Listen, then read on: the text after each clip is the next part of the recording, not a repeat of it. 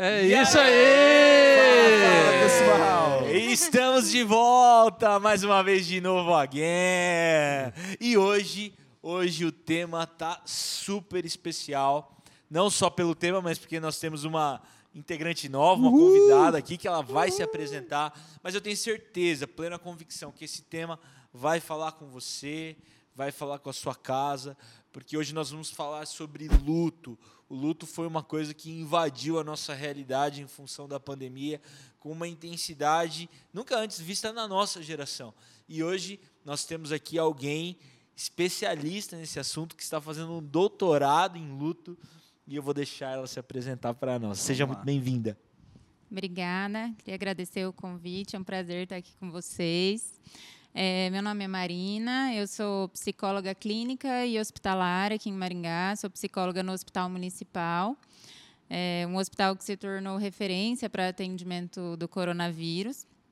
Então, o luto já fazia parte é, do meu dia a dia por ser psicóloga hospitalar, mas agora muito mais, né? Como o Felipe falou. Então, sou a Marina e sou psicóloga.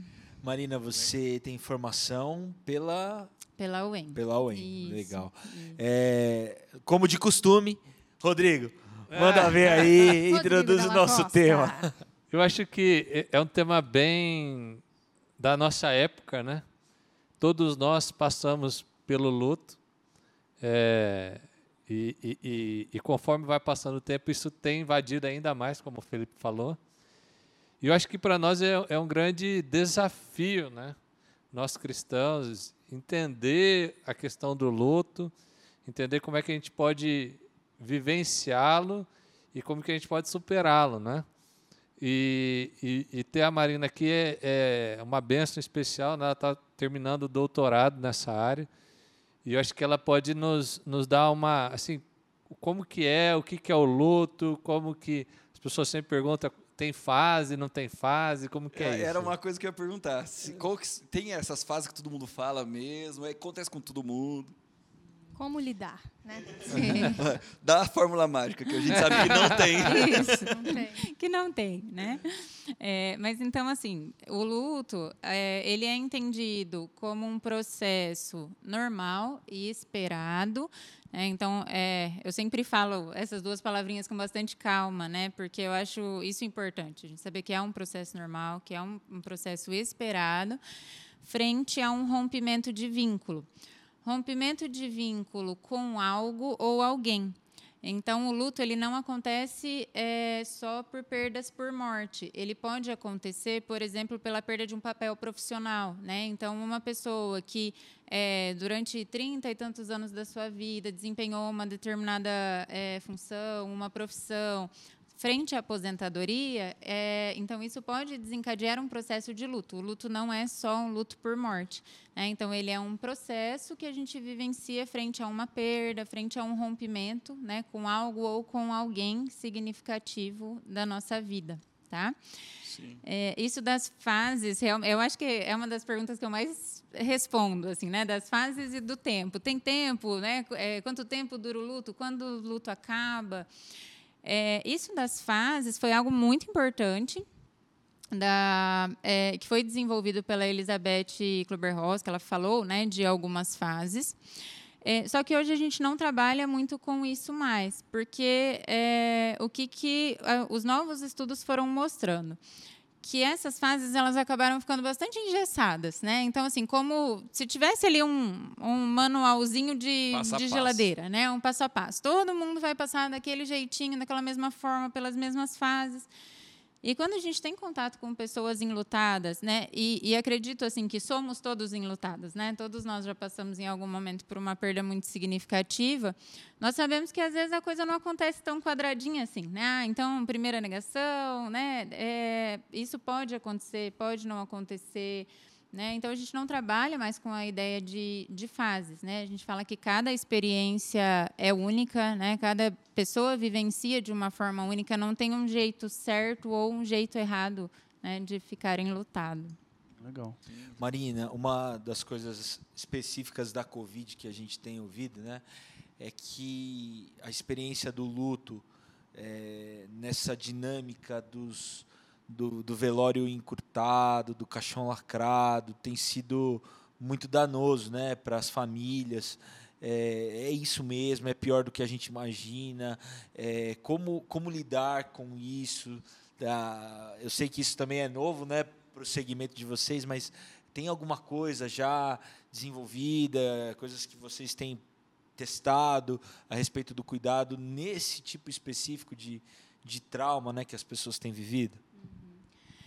Sim, é, é totalmente diferente mesmo, é diferente de tudo que a gente já viveu, né? Então, você falar, ah, já trabalhava em hospital, já tinha passado por algo parecido, não.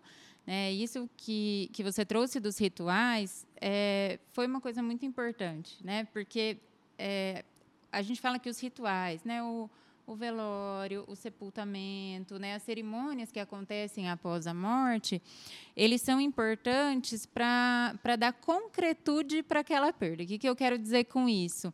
É, acho que vocês já ouviram falar, né? Algumas pessoas dizerem, nossa, mas foi só no velório que minha ficha caiu.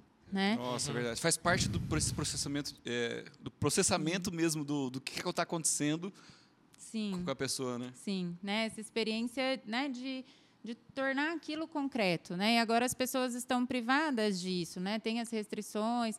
É, aqui em Maringá é, tem um decreto municipal que permite que é, os velórios sejam realizados a partir do 21 primeiro dia, né, da contaminação. Então, algumas pessoas têm a possibilidade de fazer, mas infelizmente muitas famílias não podem. Né? E isso tem muito impacto para a experiência do luto mesmo. Fora também até a questão do apoio, né? Porque hum. eu acho que talvez é, você vai saber muito mais que eu, mas pelo menos na, na vivência do que eu tive, o apoio de pessoas foi o que mais cura uhum. fisicamente até, né? Sim. Porque o luto eu vejo muito na minha, na minha visão assim que é como se fosse eu perder uma, uma parte da minha, sei lá, de quem eu sou, uma parte da minha vida quando é algo mais próximo assim, né? Parece que é, é pior do que perder um braço assim, né? Você perdeu parte da sua história e tudo mais. Lógico a gente tem que ser muito bem com o nosso nosso futuro e nosso passado para a gente passar bem com o luto. Mas eu vejo isso também, tipo, que o apoio no, no Covid, então, nesse caso ainda mais, o apoio é muito digital, tal, não é a mesma coisa, né? Do, do, de estar no abraço. Tem, deve ter algum efeito também nisso no, na pessoa. Sim, é, foi importantíssima a, a sua fala, porque realmente, assim, é, os rituais são importantes para a concretude. Nossa, minha ficha caiu. E outra coisa importante dos rituais é o apoio, né? É, então, é no velório, que a gente encontra com quem a gente ama, que a gente recebe aquele abraço que é tão importante para a gente, que depois a gente escuta muitas pessoas dizendo assim: nossa, né, eu estava num momento tão difícil, mas eu lembro do rostinho de cada um que teve lá, de cada um que me abraçou. Então, isso é muito importante. E agora, no Covid, nós estamos restritos. Então, além de estar né, tá restrito desse momento no velório, estamos restritos também porque depois a gente não pode se encontrar. Exatamente. Né? Surgiram algumas iniciativas é, muito legais, né, alguns sites é, que auxiliam os enlutados para fazerem rituais online. Né? Então, é, várias iniciativas. Tem o Infinito, que é um projeto sobre é, conversa sobre a morte e o morrer, que eles têm umas iniciativas muito cuidadosas, assim, comprometidas. E eles elaboraram um site para auxiliar as famílias a fazerem rituais alternativos, né? Uhum. E que as famílias que, que fazem né, tem falado que isso tem contribuído bastante para a experiência, mas Como... tem sido muito difícil mesmo. Marina, ah, então você disse para nós aí que o luto é a reação natural, é a consequência natural da perda de algo ou de alguém, né? Só que tem pessoas que se recusam a passar por luto, não, não, tá tudo bem, não, isso eu sou maduro o suficiente, não sei. Essas pessoas que recusam a passar pelo luto, já que é uma reação natural, quais são as consequências das pessoas que não encaram o luto, que, que, que desviam do luto para continuar vivendo normal? Sim, é, e é bem comum, né? Isso acontece bastante. Alguns autores chamam do luto inibido, né? E esse luto pode ser, né, ou porque a pessoa se recusa, ou às vezes também o que tem sido muito comum é, eu não posso vivenciar isso agora porque eu preciso amparar meu pai, eu preciso amparar minha Caramba. mãe. Isso é né? é muito real. E aí eles precisam inibir os seus sentimentos. E o luto ele precisa ser vivenciado, né? Ele não tem uma forma correta de ser vivenciado mas ele precisa ser vivenciado. Então, é, pode sim ter consequências, né, assim, a longo prazo, de ele aparecer em um outro momento, né, e aí um momento em que às vezes ele não tem todo o acolhimento daquele período, né, mas é uma experiência muito comum e que pode, né, ter impactos. O luto, ele tem muitos impactos emocionais, físicos, né, então de pessoas que adoecem é, fisicamente mesmo por um luto inibido, né. Sim, legal. Ó, só para descontrair aqui, por que, que as pessoas contam piada em velório? Rafael, aqui, ó, esse Eu nunca contei ser- piada em velório, Não, esse gente. aqui deve Meu ser um Deus. especialista. Tá lá, aquele Calúnia. momento assim e tal. Daí tem o pessoal fica lá fora e fica contando piada e fica... Turma do cafezinho, Parece né? que não, não- parece que não tem, não tem Ah, lógica. entendi o que você assim, quis no- dizer. no- Não é no- contar piada, mas talvez é descontrair o ambiente. É, mas tem gente que fica em velório e fica contando. Você nunca viu o pessoal contando piada? Eu, eu não. O pessoal conta piada. Ele é A gente- mentiroso, ele que ficava É. contando é piada os outros do velório, Porque a velho. gente, a, a gente gente? acaba, a gente é pastor, acaba indo em bastante é, é, velórios porque a gente vai, vai fazer a cerimônia ali. E, e, e, e é, assim, é bem comum assim você ver um pessoal rindo, sabe? Eu, eu não sei se é um tipo de negação ou alguma coisa que, que, o, que o estar em silêncio, estar no triste incomode uma tentativa disso, não sei. é. É, eu vejo, Rodrigo, que isso está muito relacionado com o tabu da morte, né? Então, é, a morte é um tabu na nossa sociedade, né? É, não só, né, a morte, mas qualquer tipo de sofrimento, né? Principalmente depois do surgimento das tecnologias e rede social, a gente tem muito isso de que todo mundo tem que estar bem, tem que estar feliz o tempo todo, não pode sofrer, né? Então, não tem espaço mais, né, para a gente falar de dor, de morte, de sofrimento. É, e é comum, às vezes a gente está né, em alguma, alguma conversa ali, alguém fala sobre a morte, sempre tem alguém que fala, ai, credo, vamos parar de falar sobre isso. Né? Então, Verdade. sempre tem Ah, algo de não, não eu pode. Não gosto muito também. né? E às vezes é a forma né, de algumas pessoas né, lidarem com Uhum. esse incômodo né, do sofrimento, da morte, que é algo que é inerente à nossa existência. Né? É, o que eu ia perguntar é que geralmente quando a gente vai para uma terapia, alguma coisa com algum problema para resolver, é, sempre o psicólogo ele nos ajuda a ressignificar, né? E eu queria perguntar para você se com o processo de luto é a mesma coisa quando você vai lidar com os pacientes. Por exemplo, você ajuda a ressignificar ou você fala, não, é isso mesmo. Tem que viver, Tem tem que que, viver. sentir. Como que você lida com isso? É uma Tá. curiosidade que eu sempre tive, assim. Uhum. As duas coisas, né? Então, é, uma coisa que eu sempre acho importante dizer é, é, não é todo enlutado que precisa fazer passar por psicoterapia, tá? Então, às vezes as pessoas têm essa ideia de que assim, né? Ah, perdeu alguém, precisa ir para ter, para terapia. E muitas vezes os familiares dão aquela empurradinha, assim, sabe? Tipo, né? A pessoa tem que é- querer, né? é, é comum, né? Às vezes na recepção da clínica, assim, você vê o familiar atrás tentando fazer algum sinal, assim, de, ó, tipo, não queria vir, mas, né, veio, pulando para ir para terapia e tal. Então, não precisa, né? Não são todos os casos que precisam de terapia. Porque, como ele é um processo normal, esperado, né? Muitas pessoas conseguem né, passar por esse processo sem o auxílio da psicoterapia.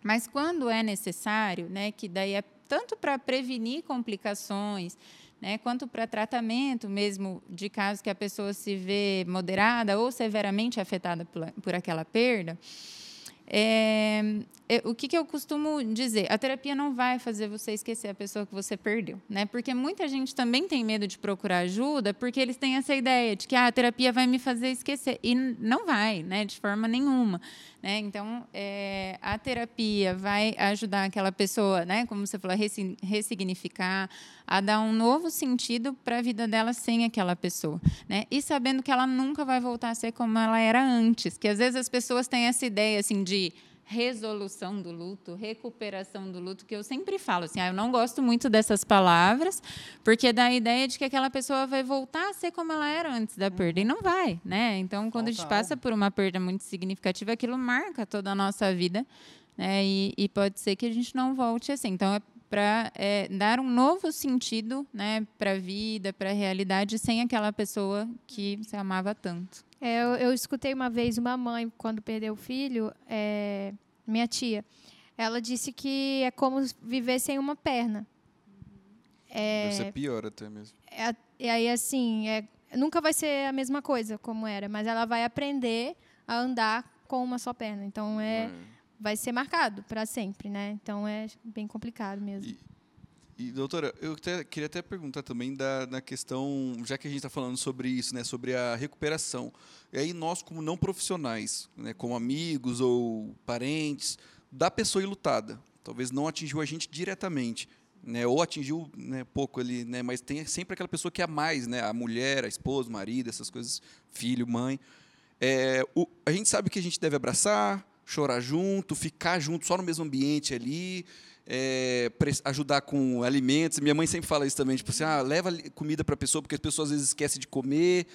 E, mas o que a gente não deve fazer? Tipo, porque tem muita gente, como a gente não sabe, muita gente fica fazendo coisa que daí não deve. Tipo, contar uma piada no Contar uma velório. piada no velório. Às vezes isso, até isso piora, é legal né? ou não é? Isso ajuda ou piora? O que, que, que, que pioraria? O que, que a gente talvez que não ajuda, deveria fazer? não ajuda? Sim, sim.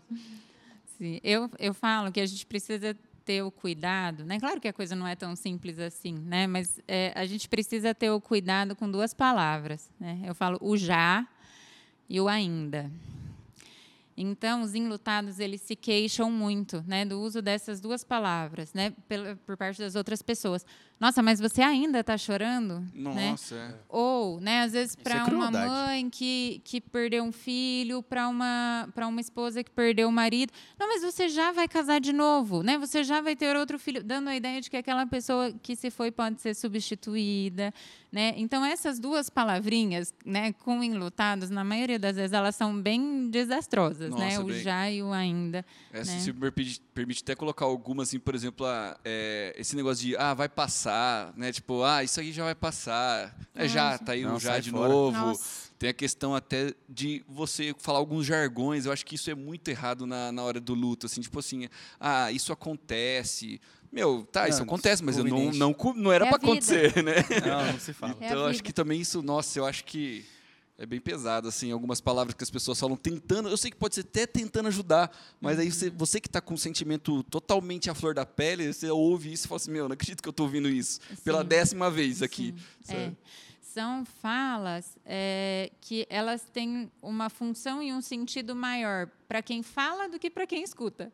Né? Para quem fala, às vezes, fala, ai, pronto, eu falei. Exatamente. Né? Eu falei alguma coisa, mas para quem escuta ali. não faz sentido nenhum. Né? Assim, como assim? Eu já vou ter outro filho? Né? Não vou. Igual- né? Não vou, Quer, não, não é, é não é por assim. aí. É, é, então, eu falo que é, muitas vezes, né, um, é, dizer eu sinto muito pela sua perda, né, Uhum. com sinceridade, é isso. Conta comigo. Né? Assim, conta comigo. O que, que você está precisando? O que, que eu posso fazer por você agora?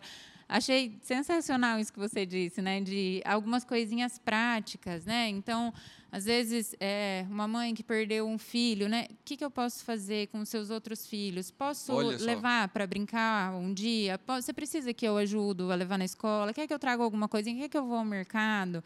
Né? Às vezes são algumas coisas práticas mesmo, né? Mas isso também, assim, de o que, que eu posso fazer por você?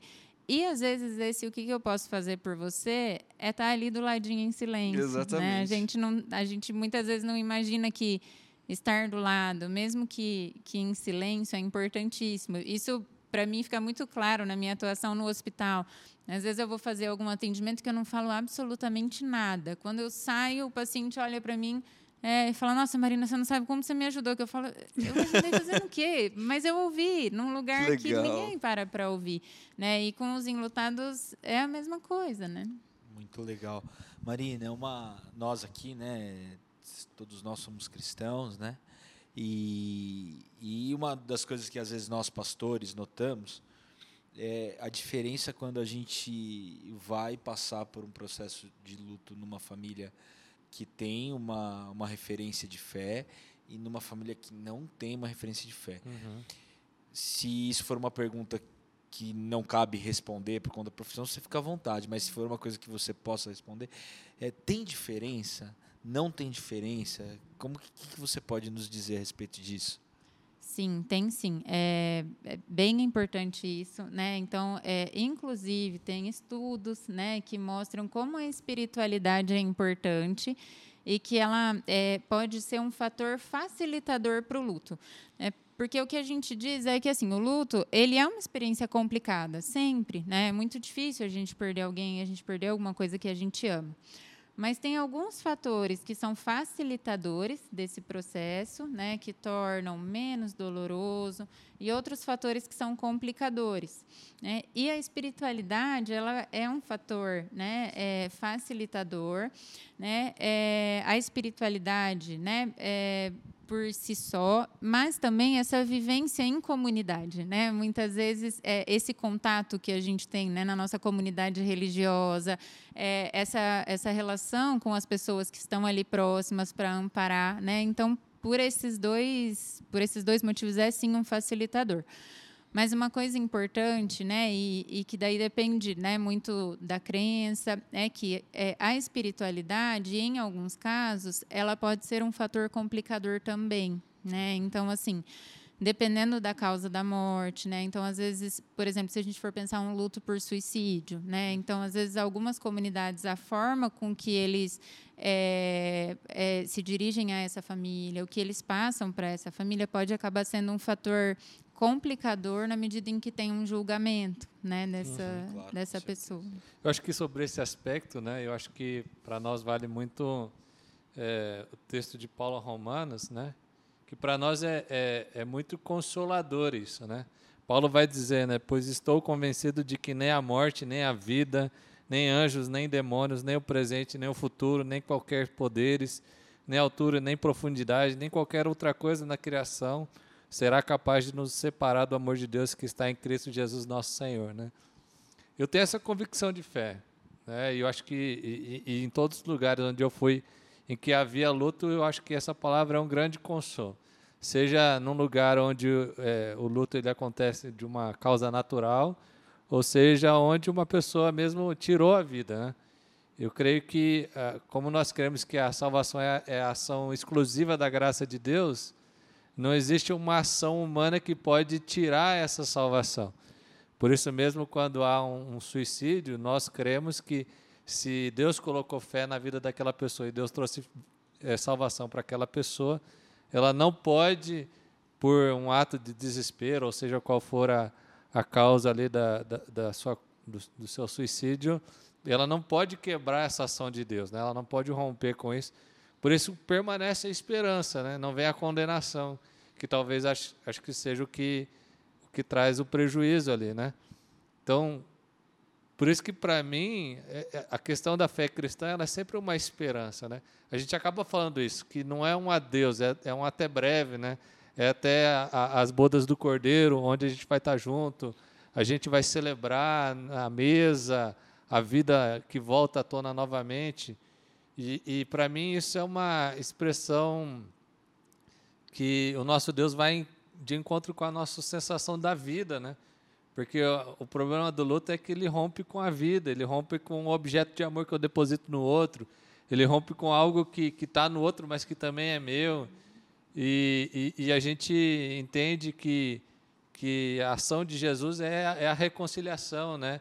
É, é, trazer à tona o amor que, que uma, uma vez havia sobre aquele, aquela relação, mas que torna a vida novamente. Acho que desse ponto de vista eu não vejo muitas situações em que, que, que, ela vai ser complicadora, mas ainda assim, né, mesmo numa comunidade de fé que a gente crê que dessa maneira, algumas pessoas ainda, porque faz acho que mais parte da cultura brasileira, assim, né, uma cultura mais geral, onde essa questão do, do suicídio ela é sempre um fator de condenação eterna. Né? Se você que está aqui com a gente tem alguém na sua família que, que, que cometeu suicídio e por algum motivo, por conta da sua espiritualidade, do seu ambiente de fé, alguém trouxe esse tipo de palavra de condenação, de que essa pessoa estava no inferno, repudie isso.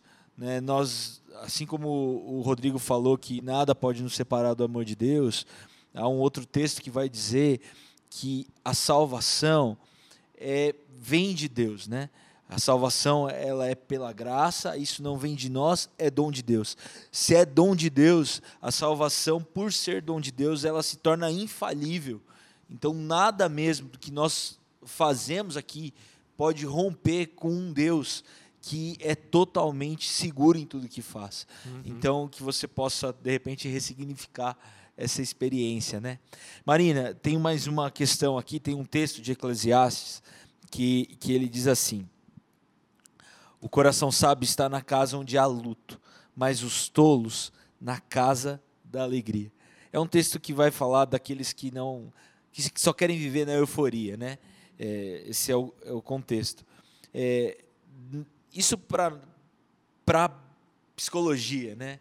É, é uma coisa que também encontra algum tipo de fundamento ou isso é mais do aspecto da espiritualidade?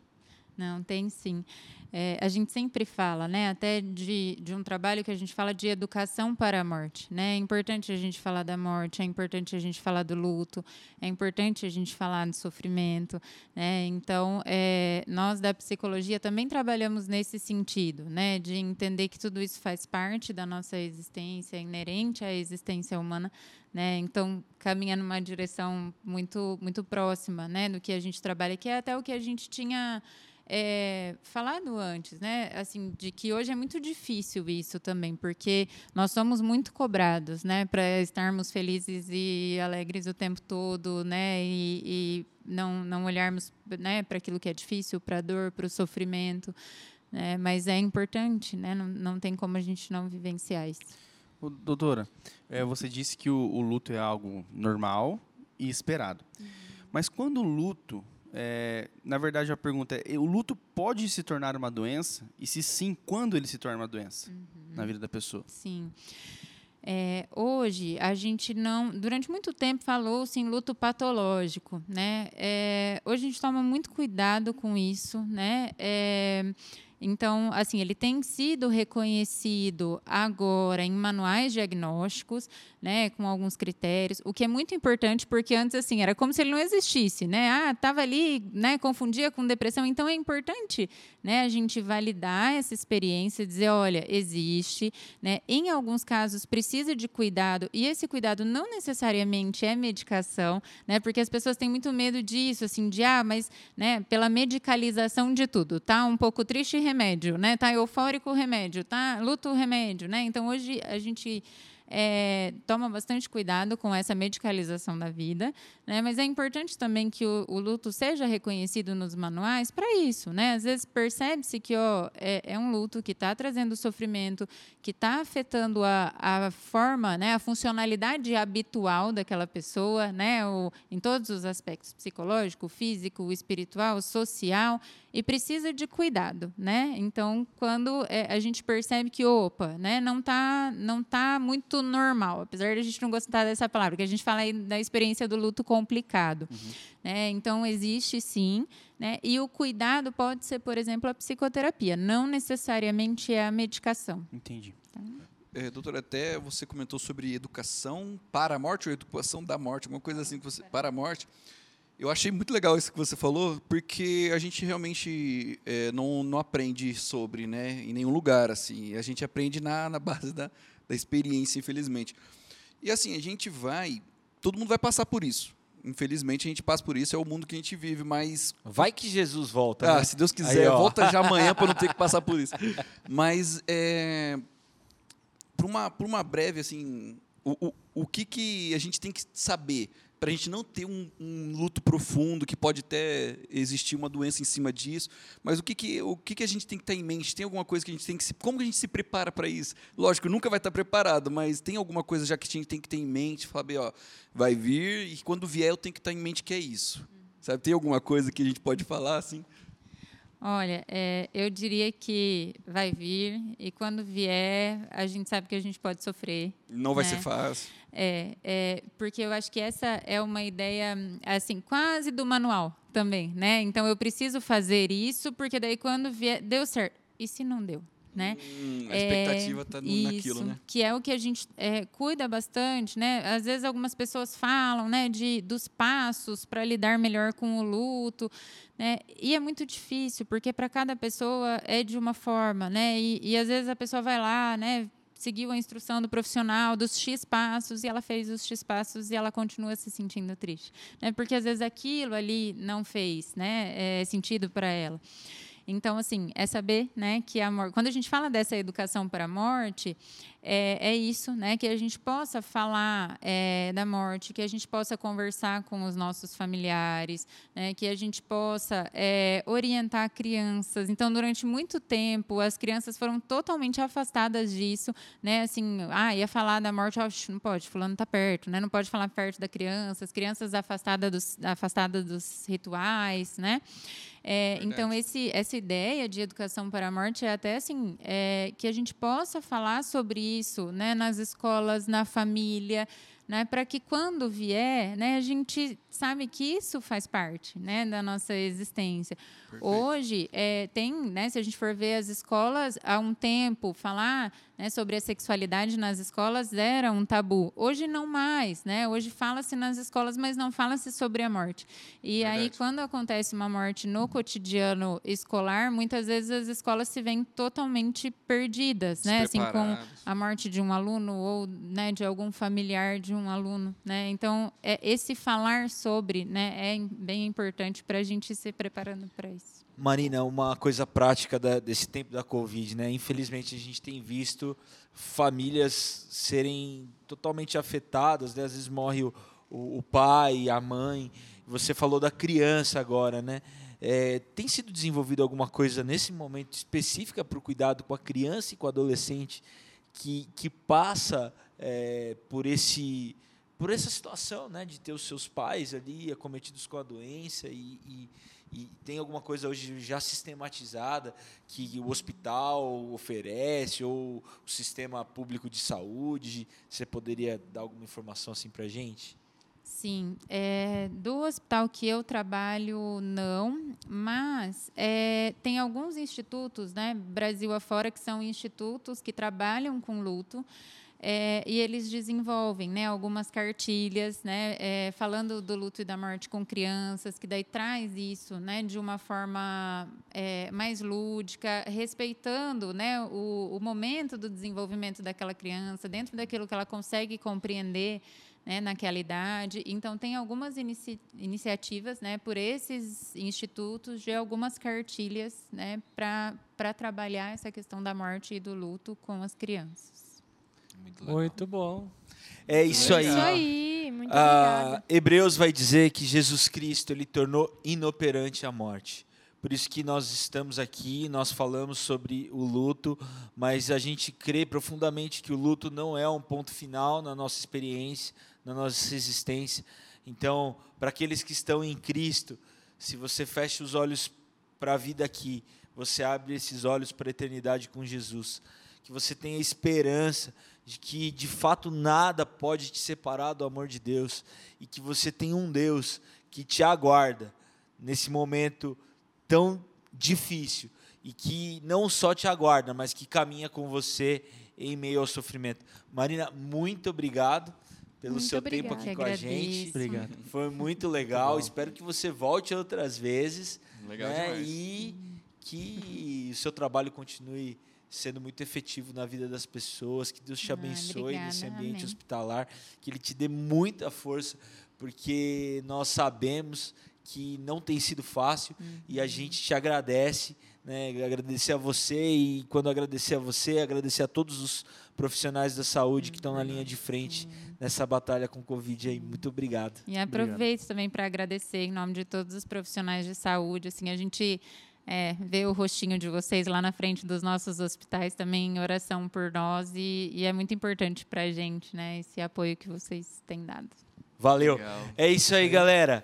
Curte, compartilha, manda para alguém que passou por essa situação e que precisa ser edificado, tá bom? Valeu, até a próxima. Tchau, tchau. Tchau, tchau.